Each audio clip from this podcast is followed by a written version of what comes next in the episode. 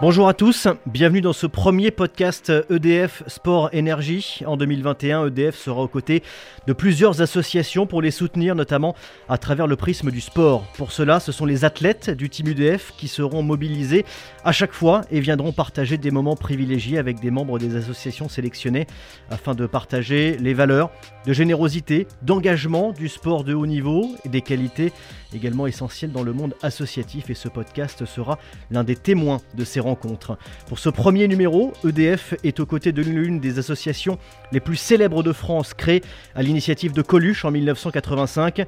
Son appel sur les antennes de la radio Europe 1 avait débouché à la création des Restos du Cœur, une association qui offre plusieurs millions de repas chaque année en France, mais pas que. Les restos, c'est aussi un volet social que nous allons évoquer avec le porte-parole des Restos du Cœur. Bonjour Yves Mérillon. Bonjour. Et vous nous recevez aujourd'hui dans un des centres des Restos du Cœur, à Champigny-sur-Marne, dans le Val-de-Marne, dans la banlieue est de Paris. Et pour nous accompagner, c'est un membre éminent du team EDF, un ancien nageur, double champion olympique, et pour qui l'engagement auprès des autres est bien plus qu'une simple expression. Bonjour Alain Bernard. Bonjour. Nous sommes donc ici euh, dans l'un des centres de la région Île-de-France de, Champigny-sur-Marne, des Restos du Cœur. Vous l'avez visité euh, aujourd'hui. Alain Bernard, déjà, quel est votre premier euh, ressenti à la découverte des locaux et surtout à la rencontre des bénévoles les restos du cœur, on a beau se faire une image, on a beau l'imaginer, le connaître, euh, on sait qu'il y a beaucoup d'humanité derrière et euh, c'est vraiment la première des choses que l'on ressent quand on entre dans, un lieu comme ça. C'est vraiment ça qui ressort, c'est l'entraide, c'est l'engagement, c'est c'est donner de son temps pour les autres. Voilà, on a beau l'imaginer, mais quand on vient sur place, on est on est forcément surpris par ça et on aura l'occasion d'en discuter, mais c'est ça donne encore plus envie justement de, de, fédérer et de s'engager pour les soutenir parce que ce sont des gens qui prennent beaucoup sur leur temps personnel pour les autres. Yves Mérillon, ce sont des, des paroles qui, qui, ont sens, qui font tilt? Ah, c'est vrai que l'engagement des bénévoles des Restos du Cœur est quelque chose d'un peu extraordinaire quand on y arrive. C'est vrai qu'il y a des gens qui peuvent être relativement âgés, mais qui passent euh, des journées entières, euh, quelquefois plusieurs journées chaque semaine pour les Restos du Cœur. Alain Bernard, pour vous, je le disais en introduction, l'engagement auprès des autres, c'est quelque chose qui vous est chevillé au corps? Depuis tout petit, j'ai voulu euh, réfléchir, essayer de faire, de penser à un métier, à des actions pour être au service des autres. Et cette forme d'engagement, de bénévolat et au milieu du tissu associatif et caritatif, ben, je m'y retrouve pleinement. c'est vrai qu'on a, on n'arrive jamais à faire des choses tout seul dans le sport. On est toujours accompagné, écouté, on est encadré, on est, euh, il y a de grosses remises en question qui sont faites quand on est sportif de haut niveau. Et ça, il faut à un moment donné en être reconnaissant. Il faut en être surtout conscient pour se dire bah, j'ai eu la chance de bénéficier de l'aide, des compétences, de l'expertise, du temps, de mes entraîneurs, de mes préparateurs physiques, de la fédération, etc. Maintenant, à moi de renvoyer l'ascenseur. De quelle façon je peux renvoyer l'ascenseur? Ben, c'est que j'ai eu la chance, et nous avons la chance, d'avoir une belle visibilité médiatique, les champions qui réussissent, pour essayer de fédérer justement un maximum de monde. Et voilà, ça c'est quelque chose que l'on a en nous, et je pense que c'est la, majorité des gens, je suis convaincu que la majorité des gens ont ça en eux. Il y en a qui font le pas, qui franchissent la porte d'une association, que ce soit les Restos du Cœur ou que ce soit quelque chose de caritatif, il y en a qui n'osent pas encore. Et le but de notre message aujourd'hui, et on y reviendra avec l'application EDF Sport Énergie, c'est vraiment euh, de, faire en sorte que les gens euh, s'investissent et s'engagent euh, pour les autres, au service des autres.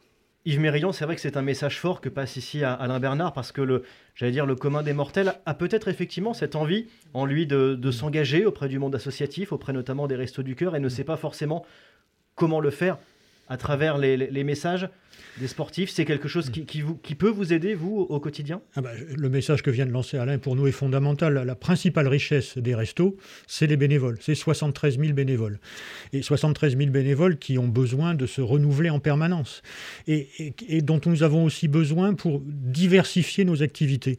Les restos du cœur sont connus pour l'aide alimentaire. Mais souvent, on ignore complètement qu'il y a toute une série d'autres activités à côté pour l'insertion sociale des personnes. Et donc, nous avons besoin de plus en plus de bénévoles pour assurer l'aide alimentaire d'urgence, qui est évidemment notre première fonction, mais aussi pour aider les gens à sortir des galères qui les ont amenés chez nous.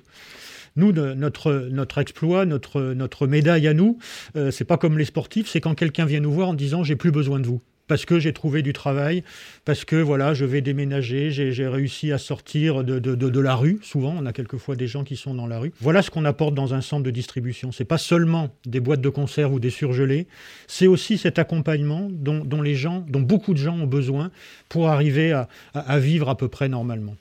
Moi, je pense que euh, vous avez carrément raison, c'est, euh, c'est la plus belle récompense que l'on puisse avoir, c'est quelqu'un qui puisse revenir chez vous et de vous dire, oh, ben, je n'ai plus besoin de vous. Et ça, euh, on a du mal à imaginer quelle est la, répartition de cette, réussite, de cet accompagnement finalement. Alors, je ne vais pas vous demander des, chiffres, mais ça arrive, ça arrive régulièrement, ça arrive souvent. Oui, dans nos chantiers d'insertion dont je parlais, un salarié sur deux euh, sort de chez nous avec un emploi ou une formation qualifiante. Et alors, quand on mesure à la sortie, et puis il y en a qui trouvent du travail trois mois, six mois après, et là on se dit qu'on y est peut-être un petit peu pour quelque chose. Parce que ce qu'on apporte aux gens, au-delà de la formation, c'est d'abord, ils nous le disent, de la dignité. Moi, il y a un salarié un jour qui m'a dit, je suis arrivé chez vous à l'horizontale, je suis reparti vertical. Il sortait pas avec un emploi, mais il avait retrouvé de l'estime de soi, de la confiance en soi. Je crois qu'on on a du mal à imaginer, quand, quand on n'a jamais perdu son emploi, à quel point ça peut être déstructurant d'être sans emploi, d'avoir, de, de, se dire on se heurte à un mur, on ne voit pas comment s'en sortir. Quand en plus on a des maladies, des handicaps, c'est terrible. Et puis pour peu, malheureusement, qu'il en ait des dettes derrière, etc., je pense que la chute, elle arrive mm-hmm. tellement vite que la phase de reconstruction, et c'est là le lien que j'ai envie de faire aussi avec les sportifs de haut niveau, c'est que cet accompagnement et cette écoute que vous leur procurez, c'est une phase de, réinsertion, une phase de reconstruction qui est parfois très longue et selon, j'imagine, les, les, personnalités, les parcours de vie. Mmh. Et c'est un peu comme dans le sport de haut niveau, il y en a qui vont réussir à être très performants assez rapidement, il y en a pour d'autres, ça va prendre des années et des années. Donc, on, subit des échecs. Et oui, la reconstruction, elle est compliquée. On ne réussit pas tout le temps. Il y, en a qui ont des addictions, par exemple, et il faut d'abord résoudre ce problème-là pour pouvoir aller plus loin, et on n'y arrive pas toujours. Mais bon, le, nombre de cas où on y arrive est quand même suffisamment important pour qu'on se dise euh, ça vaut le coup de continuer. Alain Bernard, il y a un vrai parallèle, j'ai l'impression, euh, qui, se, qui se dévoile à travers ce podcast entre le monde associatif et celui du, sport de haut niveau que vous représentez. C'est que dans les deux cas, on n'y arrive jamais seul. Oui, dans les deux cas, on n'arrive jamais seul. Et puis, euh, on se rend compte que l'importance de, l'humain dans notre société, qui est euh, peut-être en, développement euh, numérique très rapide, très croissant et exponentiel, et que l'être humain, il, sera toujours nécessaire. Et ça, c'est vraiment quelque chose de très important. Donc, l'être humain est nécessaire. Ça, ça permet aux gens d'être écoutés, d'être considérés.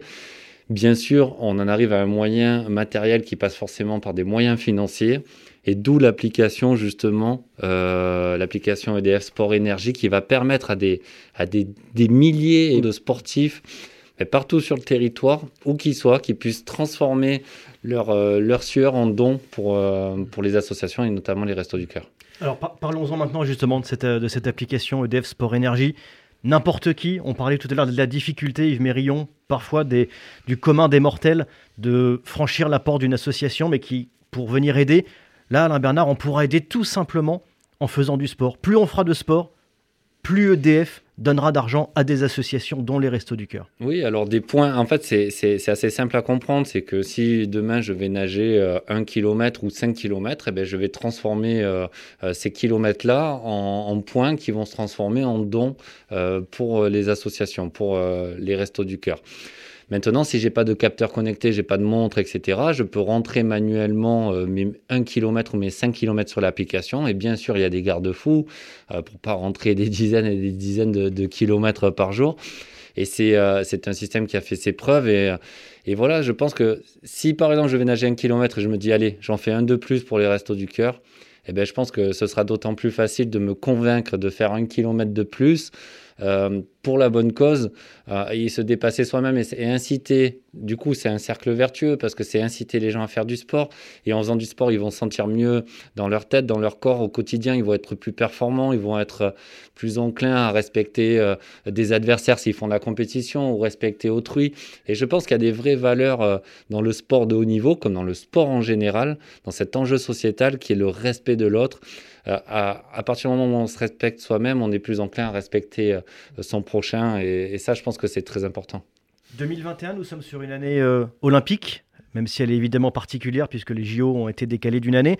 Est-ce que les restos, il faut le dire, Yves Mérillon, qui sont ouverts toute l'année, c'est pas uniquement l'hiver, est-ce que les restos, c'est aussi l'esprit olympique? Je peux aussi poser la question à Alain Bernard qui a pu visiter le centre aujourd'hui. Est-ce qu'on retrouve aussi l'esprit olympique? Je ne sais pas si, bon, il faut, faut, pas pousser la comparaison trop loin, parce qu'évidemment, les efforts qu'a dû faire Alain avant d'être champion olympique sont, sans commune mesure avec ceux que nous faisons au quotidien. Mais il n'empêche que cet engagement sur la durée, c'est 52 semaines sur 52, comme vous le disiez, 73 000 bénévoles qui travaillent en permanence pour faire fonctionner les restos. Les restos, c'est 900 000 personnes que nous accueillons en France. C'est 2000 centres comme celui d'ici qu'il faut, euh, qu'il faut faire tourner au quotidien. Et ça, effectivement, c'est, je ne sais pas si on peut dire c'est un exploit, mais c'est quand même quelque chose d'assez remarquable. Parce que ça nécessite des heures et des heures de travail. D'ailleurs, on essaye de valoriser le nombre d'heures de travail euh, des bénévoles. On, on, multiplie par la valeur du SMIC pour essayer de voir combien ça nous coûterait si on devait payer les bénévoles. On ferait plus que doubler le budget des restos. Le budget des restos, c'est grosso modo 200 millions d'euros par an. Si on, si, on avait, si on valorisait le temps de travail des bénévoles au SMIC, il faudrait dépasser les 450 millions d'euros pour, euh, pour pouvoir tourner. Donc euh, pour nous, c'est, quelque chose, euh, voilà, c'est, peut-être un exploit, j'en sais rien, c'est quelque chose de fondamental. Et je dirais, en ce moment, encore plus que d'habitude.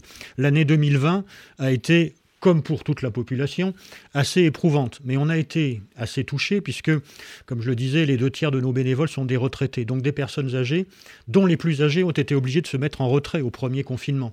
Et donc il a fallu, on tourne depuis près d'un an avec moins de bénévoles que d'habitude et de manière un peu dégradée. Donc c'est une épreuve supplémentaire. On a tenu le choc, on en est assez fiers pour, pour assurer notre mission principale j'espère qu'on va pouvoir en sortir euh, assez rapidement, enfin, comme l'ensemble de la population évidemment. On comprend à travers vos propos, Yves Mérillon, que dans le monde associatif, on a besoin des autres.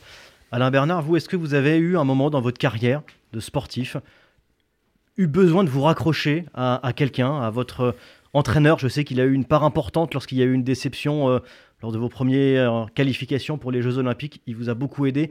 Est-ce qu'il y a une anecdote que vous pouvez raconter où vraiment, à un moment donné, vous avez eu besoin des autres? Oui, alors c'est difficile de faire le parallèle parce que ça paraît tellement euh, finalement euh, éloigné euh, de, de, de, la situation que connaissent tous les gens qui œuvrent au quotidien pour les restos du cœur et dont les gens bénéficient des services des restos du cœur. Nous, on a la chance de faire du sport de haut niveau. voilà, c'est d'autres, défis, mais on n'est pas en danger entre guillemets. On se, on se met un petit peu en danger sportif parce qu'on a envie de rêver grand c'est un peu difficile de faire la comparaison, mais comme je disais, on n'arrive jamais euh, tout seul à faire des choses, euh, des choses exceptionnelles. Et quand on veut s'entraîner à, battre un record du monde un jour J, il faut s'entraîner à le faire tous les jours auparavant, que l'on ait envie, que l'on n'ait pas envie, que l'on ait des tracas, que l'on ait des soucis, que l'on ait des blessures. Euh, c'est ça le dépassement de soi. Et, ça, si on est tout seul, je pense qu'il y a une seule une chose que je suis sûr, c'est que tout seul, on n'arrive à rien. Et avec euh, donc Denis Auguin qui m'a accompagné pendant 15 ans, qui a été mon entraîneur, mon confident, etc. Certes, il a des compétences techniques, il a des connaissances, etc. Mais il a surtout su me donner de son temps. Il m'a donné de son, euh, il m'a, écouté, il m'a épaulé, il m'a soutenu. Euh, et ça dès mon adolescence, parce que j'ai commencé à m'entraîner avec lui. J'avais 15-16 ans jusqu'à la fin de ma carrière, jusqu'à 30 ans. C'est quand même assez rare dans le monde du sport de haut niveau d'avoir un seul et même entraîneur. Et aujourd'hui, c'est devenu l'un de mes meilleurs amis. Donc, euh, je pense que, comme je disais, on, est comme ça par nature. On a, on a en nous quelque chose euh, pour les autres. Et les autres, et, ça matche bien avec les personnes qui ont ces mêmes ressentis. Et je pense que s'il y a une bonne ambiance aussi au sein des, des bénévoles dans les centres, c'est parce qu'ils ont les mêmes valeurs. Sinon, ils seraient pas là à travailler ensemble tous les jours, à travailler bénévolement. Enfin, parce que, encore une fois, c'est le terme travailler et en même temps approprié, pas du tout approprié, parce qu'ils travaillent parce qu'ils donnent de leur temps, parce qu'ils euh, donnent de leurs compétences euh, et finalement, ils travaillent pas parce que c'est bénévole. Donc, euh, c'est assez paradoxal. Mais voilà, là où je compte vraiment d'accord, c'est sur les valeurs et sur le fait que c'est en étant, en faisant les choses qui ont du sens que l'on arrive à se dépasser dans le sport, on arrive à, donner de son temps sans compter dans les associations. Merci beaucoup Yves Mérillon, vous êtes le porte-parole national des Restos du Cœur d'avoir été avec nous pour ce podcast. Merci. Merci Alain Bernard. Merci. Membre du team EDF. Euh, e on sait que tout le team EDF est mobilisé. Je, je, rajoute, on peut aller s'inscrire en tant que bénévole au Resto du Cœur en courant et rentrer les infos dans l'application. Voilà. Avec l'application EDF Sport Énergie, plus vous faites du sport et plus vous donnez aux associations qui seront soutenues toute cette année 2021 par EDF. Merci à tous les deux. Merci, Merci à vous. Et merci, Et à bravo. tous de nous avoir suivis. À bientôt.